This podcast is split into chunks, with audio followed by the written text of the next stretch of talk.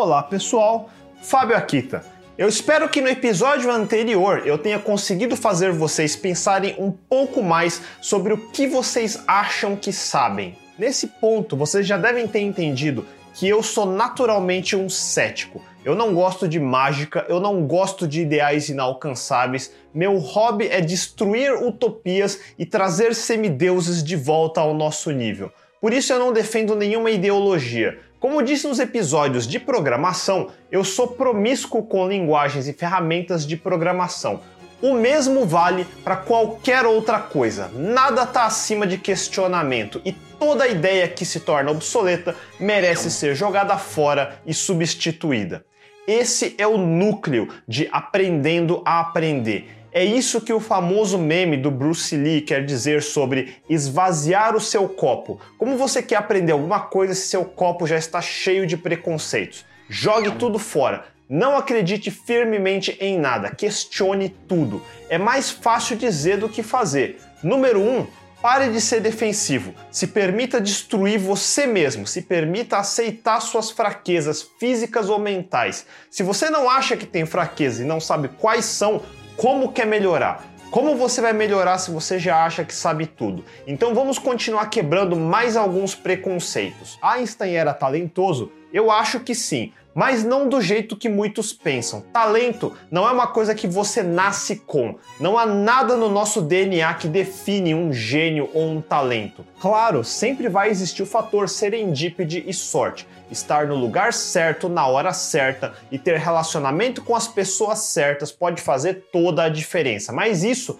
não é genialidade e nem talento, e muito menos algo definido no seu DNA. Esse conceito de algo magicamente especial ainda é resquício do racismo nazista de um Joseph Mengele, de que existe uma raça superior, ou gênero superior, ou mesmo um indivíduo superior. No geral, eu acho que não. Para mim é tudo igual. O que existe é quem sabe usar suas capacidades melhor do que os outros que têm a mesma capacidade e desperdiçam. No outro lado do espectro, existem aqueles que já acreditam em outro meme, o meme das 10 mil horas de prática. Conceito que se tornou famoso pela primeira vez por causa do livro Outliers de Malcolm Gladwell. De Bill Gates a Oppenheimer aos Beatles, o livro tenta descrever como o esforço continuado e focado, 10 mil horas, aproximadamente 5 anos em tempo integral, dessas pessoas ajudam a explicar muito do sucesso deles. Hoje eu vou explorar esse conceito e dizer como isso funciona em detalhes que o livro de Gladwell não explica.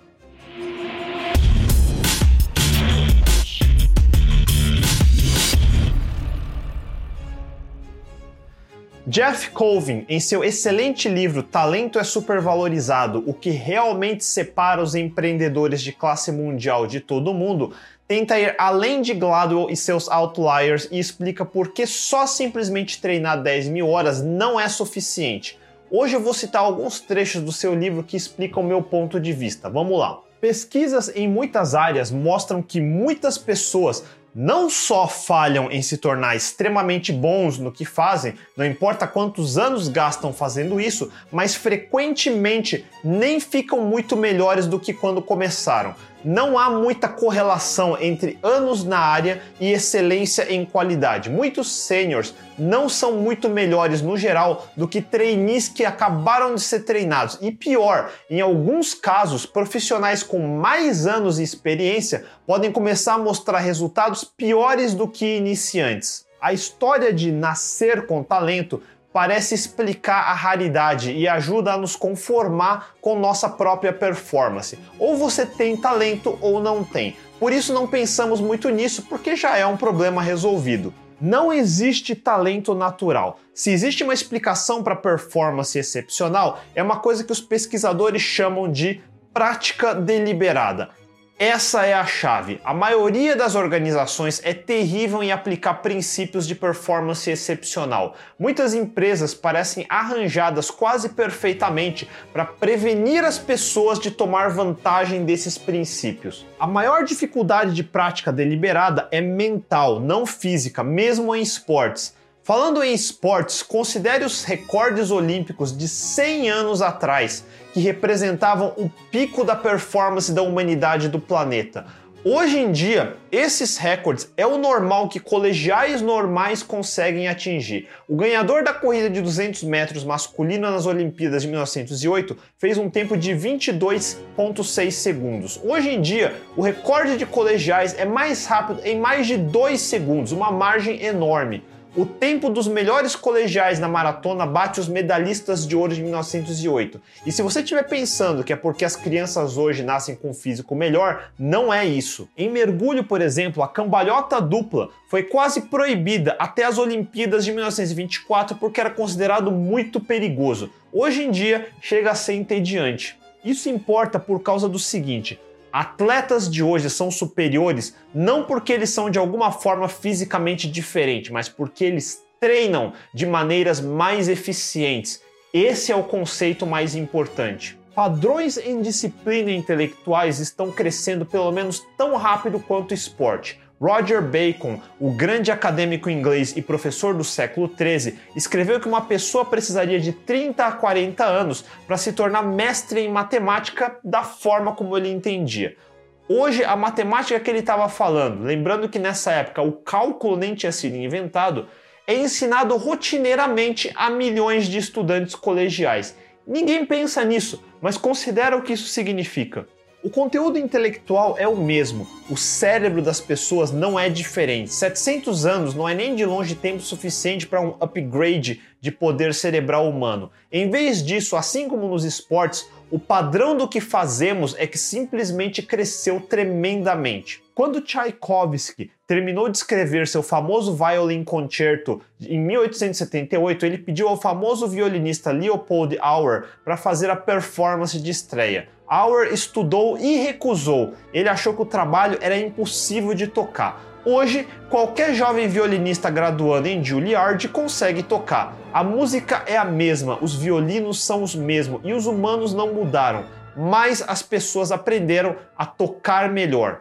Mozart é o maior exemplo da tal faísca divina de grandeza compondo música aos 5 anos de idade, performando publicamente como pianista e violinista aos 8 anos, produzindo centenas de trabalhos, alguns dos quais considerados como alguns dos grandes tesouros da cultura ocidental. Tudo no curto período de tempo até sua morte aos 35 anos. Se isso não é talento de escalas monumentais, então nada mais é vale a pena examinar os fatos um pouco mais de perto. O pai de Mozart foi Leopold Mozart, um famoso compositor e artista. Ele também foi um pai dominador que fez seu filho começar um programa intensivo de treinamento em composição e performance aos 3 anos de idade. Leopold era muito bem qualificado para esse papel de professor do pequeno Wolfgang, não só por sua própria eminência, ele estava profundamente interessado em como música era ensinado para crianças. Ao passo que Leopold era um músico mais ou menos, ele era excelente como pedagogo. Seu livro autoritativo em instrução de violino, publicado no mesmo ano que Wolfgang nasceu, se manteve importante por décadas. Então, desde muito cedo, Wolfgang recebeu instruções pesadas de um professor expert que viveu com ele. Claro que suas composições desde cedo ainda parecem impressionantes, mas eles levantam algum questionamento. É interessante notar que os manuscritos não estão na caligrafia da criança. Leopold sempre corrigiu eles antes de qualquer um ver. E é interessante também notar que Leopold parou de compor ao mesmo tempo que começou a ensinar Wolfgang. Em alguns casos, é claro que as composições do jovem garoto não eram originais. Os primeiros quatro concertos de piano de Wolfgang, compostos quando ele tinha 11 anos, na realidade não tem música original dele. Ele juntou composições de outras pessoas. Ele escreveu seus primeiros três trabalhos desse tipo, hoje não classificados como concertos de piano, aos 16 anos.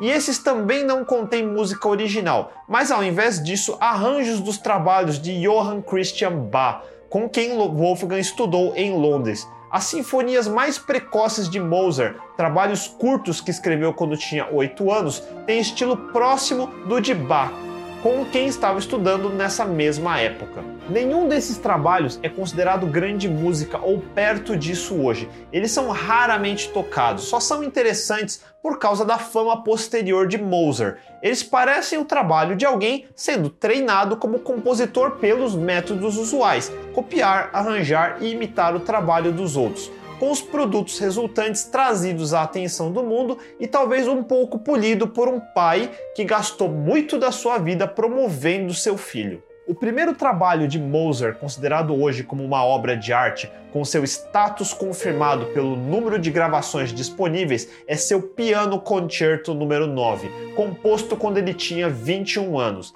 Essa é certamente uma idade jovem, mas devemos lembrar que nesse ponto Wolfgang passou 18 anos de treinamento pesado, treinamento de expert. Isso vale pausa para consideração.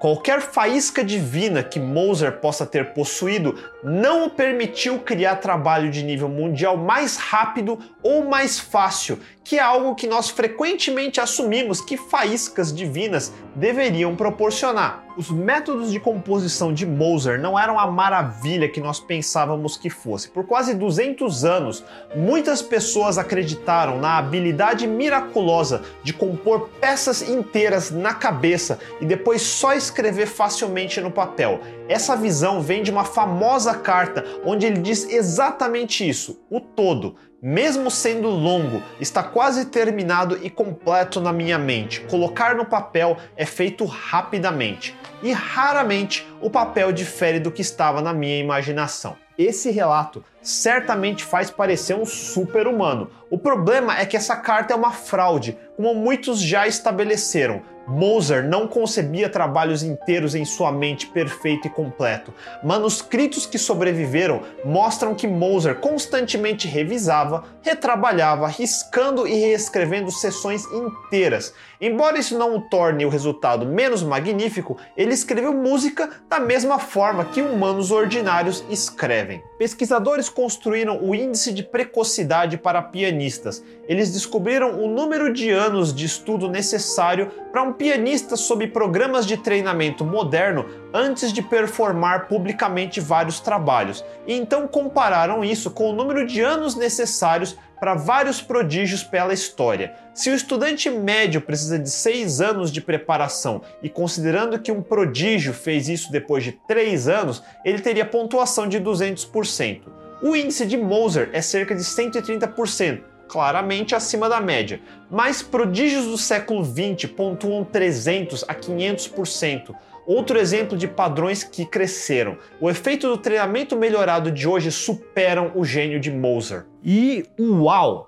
Significa que Moser é uma fraude então? Não, não, não. Ele simplesmente não é um semideus também, mas o resultado do seu trabalho é sólido. Ele realmente foi um dos grandes músicos que já existiu. Mas tudo isso foi resultado de longos anos de muito trabalho. 10 mil horas eu diria que foi mais, 20, 50 mil. Aprendendo a aprender até aqui funciona assim. Primeiro, aceite que não existem semideuses. Eu sempre disse que é importante ter objetivos inalcançáveis para você nunca achar que chegou ao fim. Mas se você estabelece um teto infinito logo no começo, não tem nem por que começar. Você nunca vai ser um deus. Desista, mas superar outros humanos, sim, aí já dá para começar. Quem não pensa muito no assunto acha que é uma questão de praticar e praticar e praticar 10 mil horas. Tá errado, é muito mais que isso.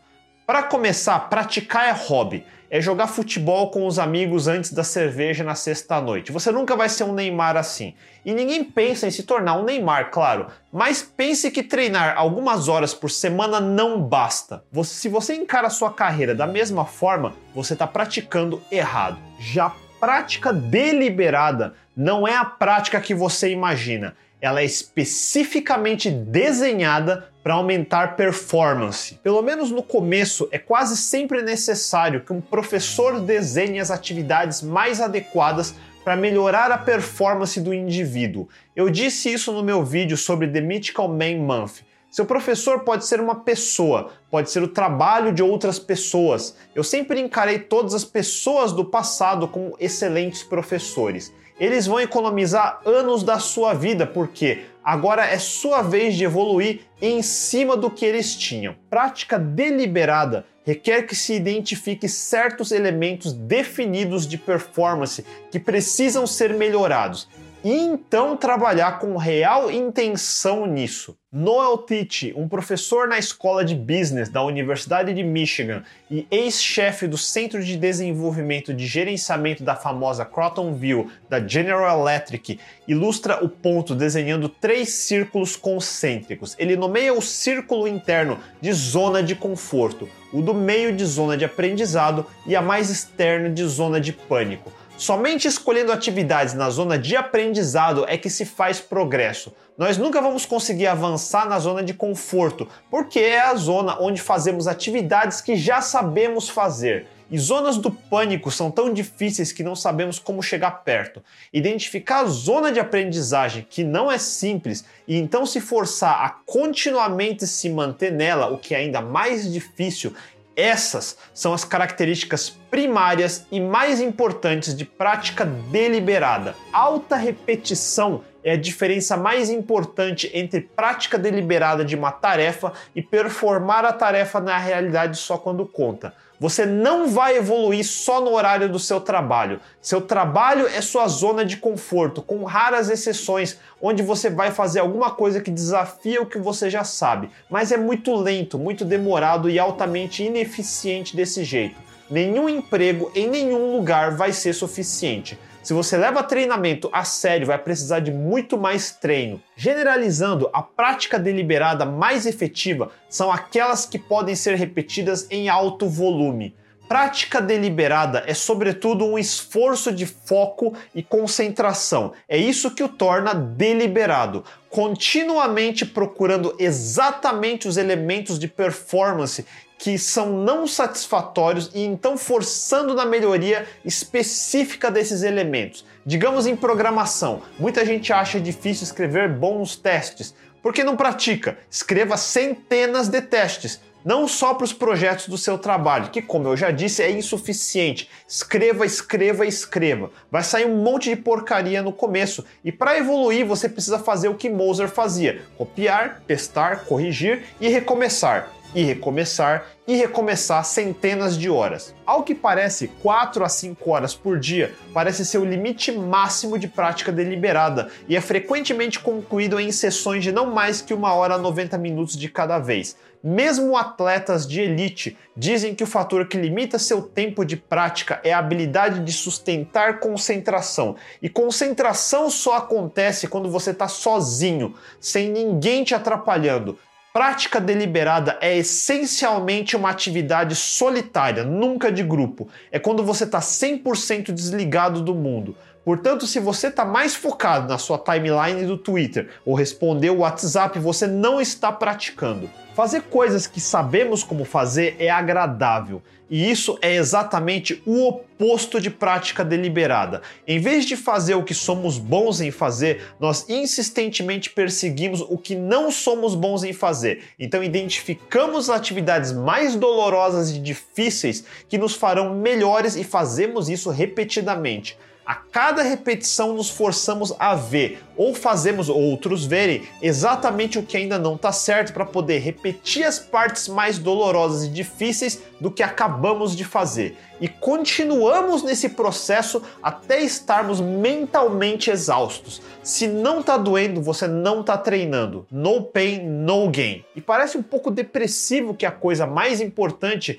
que podemos fazer para melhorar nossa performance não é divertido, mas console-se com esse fato tem que ser exatamente assim. Se as atividades que levam à grandeza fossem fáceis e divertidas, então qualquer um faria. Isso é até uma boa notícia, significa que a maioria das pessoas não vai fazer. Os melhores fixam objetivos que não são sobre o resultado, mas sobre o processo de chegar no resultado. A capacidade de autorregulação mais importante que os melhores usam durante seu trabalho é autoobservação. Por exemplo, corredores de endurance em uma corrida tendem a pensar em qualquer outra coisa menos no que estão fazendo. Por isso, robistas como eu e muitos outros colocam fone de ouvido e tentam se distrair ouvindo música.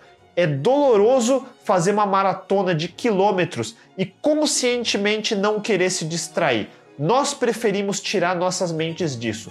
Corredores de elite, por outro lado, focam intensamente neles mesmos. Dentre outras coisas, eles contam suas respirações e simultaneamente contam seus passos, de forma a manter certas taxas. Sério, isso dói em mim só de pensar. Por isso, os melhores são os melhores, porque eles dominam a dor, e não dor física, mas dor mental. Pesquisadores chamam isso de metacognição, o conhecimento sobre o seu conhecimento, pensar sobre seu pensamento. Os melhores fazem isso sistematicamente, é uma parte estabelecida da sua rotina. Pense em você saindo de você e se monitorando enquanto faz a atividade. Agora, o ponto final por hoje. A maioria se contenta com ah, você fez bem. Atividades de prática são inúteis sem feedbacks úteis, mas não qualquer feedback. De forma similar, as oportunidades de prática que encontramos no trabalho não servem para nada se não avaliarmos depois e devem ser autoavaliações, porque a atividade de prática aconteceu nas nossas mentes Somente nós podemos saber completamente o que queríamos fazer ou julgar como realmente ficou. Mas isso só funciona se você é altamente consciente dos seus objetivos. Se você nem sabe por que está fazendo o que está fazendo, como vai se autoavaliar? Os excelentes se julgam de forma diferente das outras pessoas. Eles são mais específicos, assim como quando definem objetivos e estratégias. Os medianos se contentam em se dizer que foram bem ou mal e só. Os melhores se julgam contra padrões relevantes para o que querem atingir. Algumas vezes comparam suas performances com seus melhores resultados até então. Algumas vezes se comparam com competidores que estão encarando ou pretendem encarar. E algumas vezes se comparam com o melhor resultado conhecido na área. Qualquer um deles pode fazer sentido. A chave em toda prática deliberada é escolher uma comparação que colabore para estender além dos seus limites. Uma parte importante da autoavaliação é decidir o que causou os erros. Os medianos acreditam que seus erros foram causados por fatores externos ao seu controle. Meu oponente teve sorte, a tarefa era difícil demais, eu não tenho mesmo habilidade natural para isso. Os melhores, ao contrário, acreditam que eles foram os responsáveis por seus erros, sempre. Qualquer um que passa muito tempo culpando os outros, os colegas, os chefes, os políticos, sociedade, nunca vai deixar de ser medíocre. Eu nunca peço e nunca pedi feedback para os outros. Eu sempre achei isso meio irrelevante. Eu sempre soube o que eu queria fazer em cada momento. Você sabe por que você faz o que você faz? Porque se você não sabe, jamais vai conseguir se autoavaliar. E nesse caso, qualquer feedback de fora é inútil para você. Por outro lado, se você sabe por que você faz o que você faz, então você já sabe o que fez de errado. E de novo, um feedback externo é inútil para você na maioria do tempo. E claro, Feedback externo sempre pode colaborar um pouquinho para você ver algo que não estava vendo, mas ele não é nem de longe o mais importante. Aqui eu fecho com o que eu comecei. Você precisa aprender a esvaziar seu copo. Tá entendendo o que isso significa? Se você acha que está fazendo tudo certo, como vai melhorar? Eu, por outro lado, às vezes vou a extremos. Eu sempre acho que eu estou fazendo tudo errado. É altamente tenso ser autocrítico. Eu não dou o mínimo valor quando alguém me diz que eu fiz algo bem, entendem? O que os outros entendem dos objetivos que eu quero alcançar. É mais irritante ainda quando eu digo que não fiz tão bem algo que eu queria, alguém chega com boas intenções e me diz que ficou bom. Não ficou, eu sei que não tá bom. E se eu sei disso, por que eu me contentaria com alguém me dizendo que eu fiz bem? Isso é se auto-enganar e é o extremo oposto de prática deliberada. Como eu disse, prática deliberada é brutal, é doloroso, porque você não pode ficar se enganando achando que está suficiente. Nunca é suficiente. No pain, no gain. Eu não sou grande coisa e eu vivo com esse conceito em mente. Validação de terceiros é a maneira mais fácil de sabotar seu talento. Falta de autoavaliação é o que faz você começar a academia na segunda e desistir na sexta. Já fiz o suficiente, já disseram que fiz o suficiente, tá bom. E qual o seu objetivo? Ganhar mais dinheiro? Só isso? Tem formas muito mais fáceis se o objetivo for só esse. Isso é muito pouco. E lembram do Einstein? A teoria da relatividade é ensinada no primeiro ano de faculdade. Qualquer estudante minimamente competente consegue entender. Não querendo menosprezar, mas Einstein já foi superado, Mozart já foi superado, Jobs e Gates estão sendo superados na atualidade. A história não é estática e todo mundo está olhando para o futuro. Tem gente que fala que eu sou grande coisa e eu não sou, e eu não tô sendo falso humilde. Eu ficaria muito chateado se alguém achar que não dá para me superar. Eu sou facilmente superável. É um objetivo muito baixo para essa nova geração. No século 21 eu sou nível 1. Me supere na metade do tempo que eu levei. Eu desafio todos vocês a colocar o que eu disse essa semana em prática. Não tenha ídolos tenha referências, tenham objetivos a serem superados e logo que conseguirem, persigam outro para superar. E bom, essa semana foi bem intensa, mas como eu disse, no pain, no gain. E vocês, já chegaram ao fim de suas carreiras? Estão começando suas carreiras? Qual é a sua história de treinamento deliberado? Compartilhem com a gente nos comentários abaixo. Se curtiram, mandem um joinha, assinem o canal, cliquem no sininho e a gente se vê. Até mais!